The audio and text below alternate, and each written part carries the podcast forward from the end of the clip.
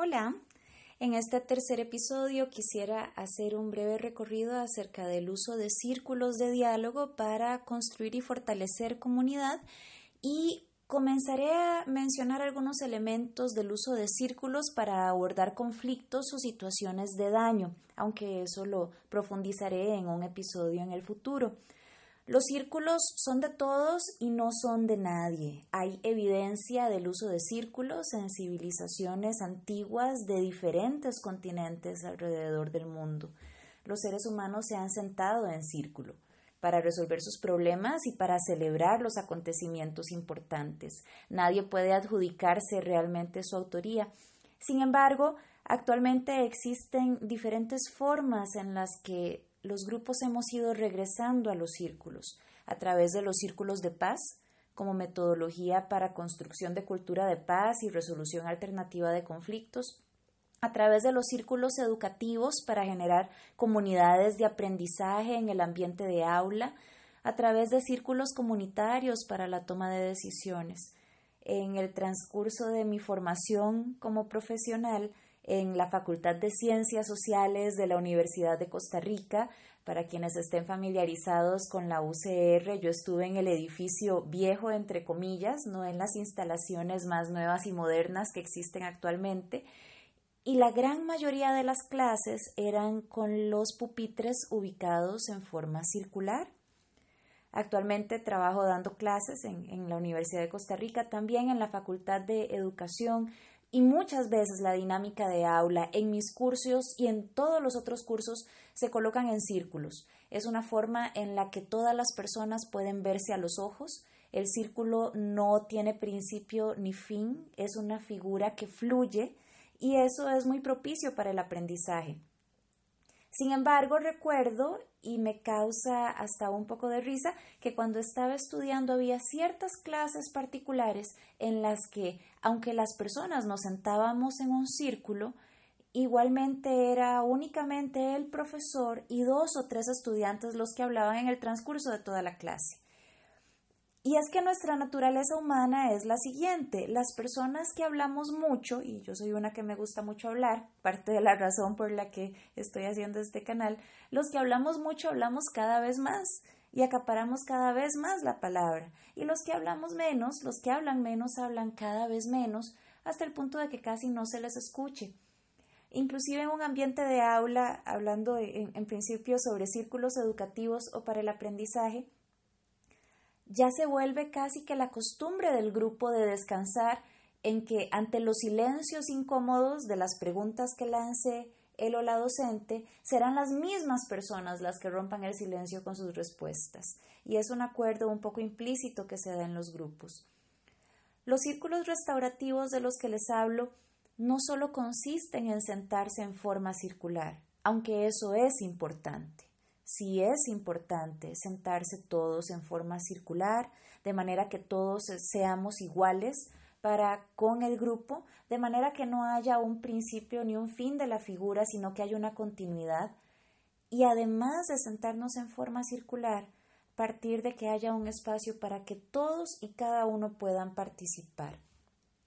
Esto puede suceder cuando hacemos círculos donde participamos de forma voluntaria, como círculos para la lluvia de ideas, o círculos donde lanzamos preguntas acerca de si hay alguien que quiere aportar algo de manera espontánea. Este tipo de dinámicas, aunque son muy buenas y nos permiten controlar el tiempo de cierta manera, mantienen la tónica de que quienes más hablan hablen más y quienes menos hablen hablen menos. Un círculo de diálogo es aquel donde tenemos un objeto de la conversación o pieza del diálogo que va pasando de forma secuencial entre los miembros del grupo. Y la pieza de diálogo puede ser un objeto cualquiera. Yo he utilizado lapiceros o incluso borradores de pizarra, pero una pieza de diálogo también puede ser algo significativo para el grupo, porque es un objeto, es una cosa, es algo material, pero que representa la palabra, y no solo la palabra, representa la escucha de parte del resto, la escucha de parte de la comunidad y manejarla de forma secuencial y eso permite que quien tiene la palabra en ese momento decida cuándo termina de contestar la pregunta y luego pase el objeto de diálogo a la persona a su lado, de forma secuencial hasta que el objeto de diálogo haga el recorrido de todo el círculo. Hay diferentes cosas logísticas que tenemos que considerar, sobre todo cuando queremos manejar el tiempo o establecer ciertos valores y normas para que el círculo no se haga cansado, sobre todo pensando que a veces los grupos son numerosos y eso es algo que hay que tomar en consideración. Nuevamente, partiendo de círculos educativos o círculos para el aprendizaje, yo desde hace ya varios años he aprendido que mis clases comienzan y terminan con un círculo.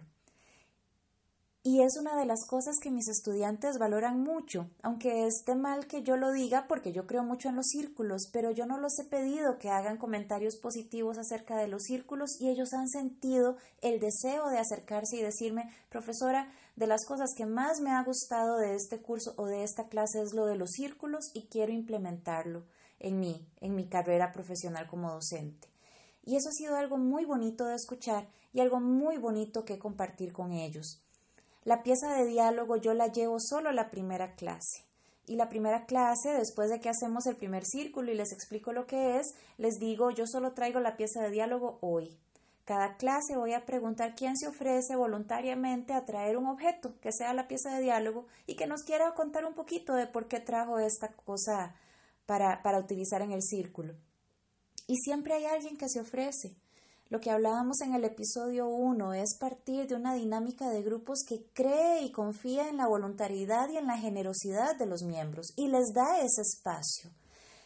Y han traído cosas desde el juguete de la infancia, un estudiante que colecciona Rubik's trajo el Rubik más complejo que tenía para mostrarlo en el grupo y compartirlo, una estudiante que le encantan los caballitos de mar trajo una artesanía de un caballito de mar que había conseguido en la playa y nos contó un poco acerca de su afición por esto. Y entonces se convierte en un espacio para la generosidad y para el compartir del talento. El círculo educativo o el círculo de aprendizaje no se trata solo de ver contenidos, aunque se utiliza para eso. Yo en los círculos pregunto qué les llamó más la atención de la lectura, qué cambiarían del contenido de este tema, qué hace falta, qué está bien, qué está mal, y se abre el círculo para hablar sobre esos temas.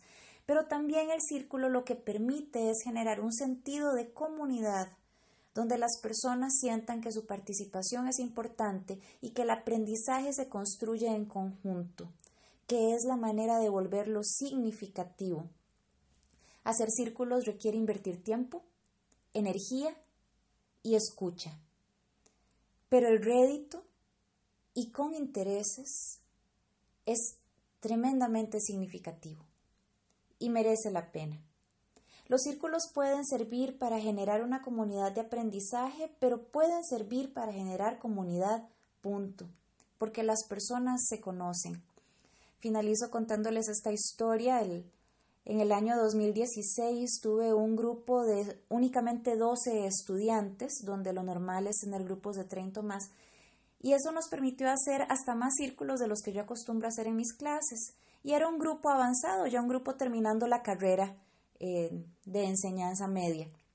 Y al final del curso se acercan dos estudiantes, Mario y Diego, ellos me han dado permiso de compartir la historia porque se los pedí, yo, sabía que esta historia la iba a compartir, y, y me dice Mario, profesora, yo cuando llegué a la primera clase de este curso me sentí tan desmotivado de ver ahí a Diego, porque él sabe, para él no es un secreto que a mí él siempre me ha caído mal. Y ya saber que otra vez iba a tener que aguantarlo por una clase más de 16 semanas me tenía de muy mal humor. Yo le puedo decir al día de hoy, y esto me lo dice con Diego a la par, yo le puedo decir al día de hoy que yo con Diego puedo trabajar muy bien. Y yo siento que la relación de nosotros mejoró, porque la verdad es que a mí él me caía mal y yo no lo conocía, y ahora ya lo conozco, y he aprendido a apreciar sus cosas. No es mi mejor amigo, pero lo aprecio y me llevo bien con él. Y yo sé que esto se dio por los círculos.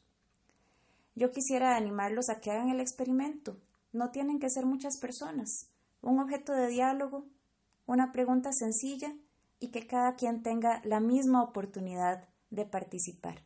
Hagan el intento. Les contaré algunos otros consejos y más tips para la implementación en próximos episodios. Que estén muy bien.